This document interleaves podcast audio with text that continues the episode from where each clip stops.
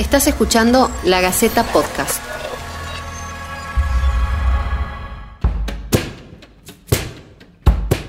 Una expresión de deseo, un anhelo, una ilusión. Por ahora eso es todo lo que hay sobre la inmunidad de rebaño o inmunidad colectiva para el coronavirus. Sabemos que es probable que con el tiempo el coronavirus vaya desapareciendo porque será incapaz de encontrar suficientes huéspedes. Para ello sería necesario que más del 70% de la población sea inmune, ya sea gracias a la vacunación o porque sobrevivieron a la infección. El debate es cuándo ocurrirá y si estamos cerca de que eso pase y a qué nos arriesgamos si vamos por ese camino. Por ejemplo, el gobierno británico apostó al principio de la pandemia a evitar medidas de aislamiento social, con la esperanza de que se produzca una cantidad suficiente de contagios y así se inmunice la población. Digamos que no le fue bien.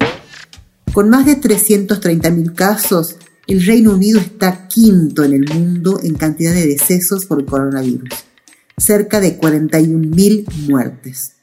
Hace unos días, un artículo publicado por el New York Times volvió a poner el tema en discusión. En entrevistas con ese diario estadounidense, más de una decena de científicos dijo que es probable que el umbral para lograr la inmunidad colectiva sea mucho más bajo, de solo el 50%, tal vez incluso menos.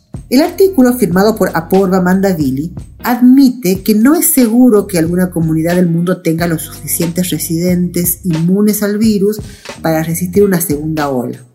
Y sin embargo, según los científicos consultados, en algunas zonas de Nueva York, de Londres y de Bombay, por ejemplo, no sería concebible que exista ya una inmunidad sustancial al coronavirus. La respuesta de la Organización Mundial de la Salud no se hizo esperar. Horas después de publicado el artículo, la Agencia de Naciones Unidas emitió un comunicado que dice que, ante la ausencia de la vacuna, estamos lejos de la inmunización colectiva. Lucía Coronel, médica epidemióloga tucumana formada en Cuba, que trabaja en la atención primaria del Sistema Público de Salud de Córdoba, explicó que se trata de una irresponsabilidad que pone en peligro la vida de las personas, apostar a la inmunidad colectiva sin tener una vacuna. Cuando hablamos de inmunidad de rebaño en relación a una enfermedad infecciosa, tenemos que tener en claro que ese es un concepto estadístico que se utiliza para la vacunación para hablar del porcentaje de una población inmunizada por una vacuna específicamente, que eh, lo que busco es tener un porcentaje de población inmunizada de manera de que ese pequeño porcentaje que queda sin inmunizar porque no se vacunó no tenga de quién contagiarse. Este concepto que se utiliza para ver porcentajes de personas vacunadas, de población vacunadas y hablar de la eficacia de la vacunación, no se puede utilizar para una enfermedad eh, para hablar de la inmunidad natural de una enfermedad y mucho menos de una enfermedad nueva, de la cual eh, que sea nueva implica que todos, las millones y millones de personas en el mundo, somos susceptibles, estamos vírgenes de anticuerpos, por lo tanto, hablar de inmunidad natural o de inmunidad de rebaño para una enfermedad que estamos eh, en una fase de pandemia, una enfermedad nueva, como decía, totalmente desconocida, es mínimamente irresponsable. ¿Por qué?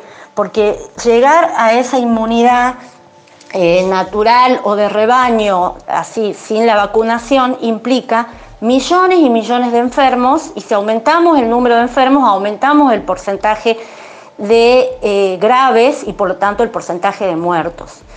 Eh, dejar que se desarrolle de manera natural buscando la inmunidad Em, natural de una enfermedad por su simple circulación implica un porcentaje elevadísimo de muertes, que sabemos que las muertes van a impactar en los más vulnerables, sea porque son adultos, sean adultos mayores, tengan enfermedades eh, conjuntas que agraven el cuadro de enfermedad por COVID o por las condiciones sociales, eh, y de vida, que son las que en definitiva más influyen en el desarrollo de una, de una enfermedad. Además de que provocaría un gran, eh, em, una gran exigencia que puede llevar al colapso del sistema sanitario. Para este tipo de enfermedad como la COVID-19 hablamos de inmunidad esperando a la vacuna. Para que esta inmunización se produzca, entre el 60 y el 80% de la población tendría que haberse contagiado y aún así se desconoce la duración de esta protección.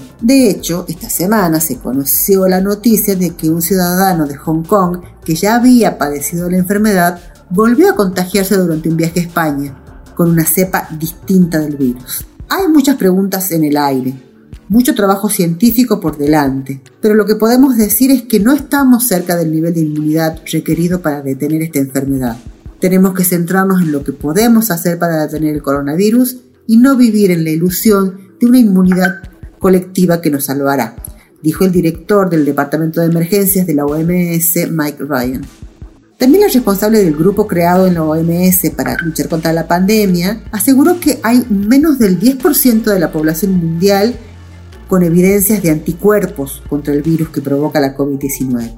En algunas áreas donde el virus ha circulado de forma intensa y entre grupos de personas que estuvieron muy expuestos al virus, como el personal sanitario, los estudios detectaron anticuerpos de entre el 20 y el 25%. Eso significa que una gran mayoría de la población en todas las regiones sigue siendo susceptible a infectarse. Ante estas evidencias, por ahora, como nos dice Lucía Coronel, las respuestas son las que propone el sistema de salud. Circular lo menos posible y mantener la distancia necesaria para cuidarse y así evitar el colapso del sistema de salud. Es matemático, aumenta la circulación, aumenta la cantidad de contagiados, aumenta el porcentaje de grave, aumenta el porcentaje de muertos, por lo tanto el colapso del sistema de salud, que es lo, lo que más impacta. La Gaceta Podcast.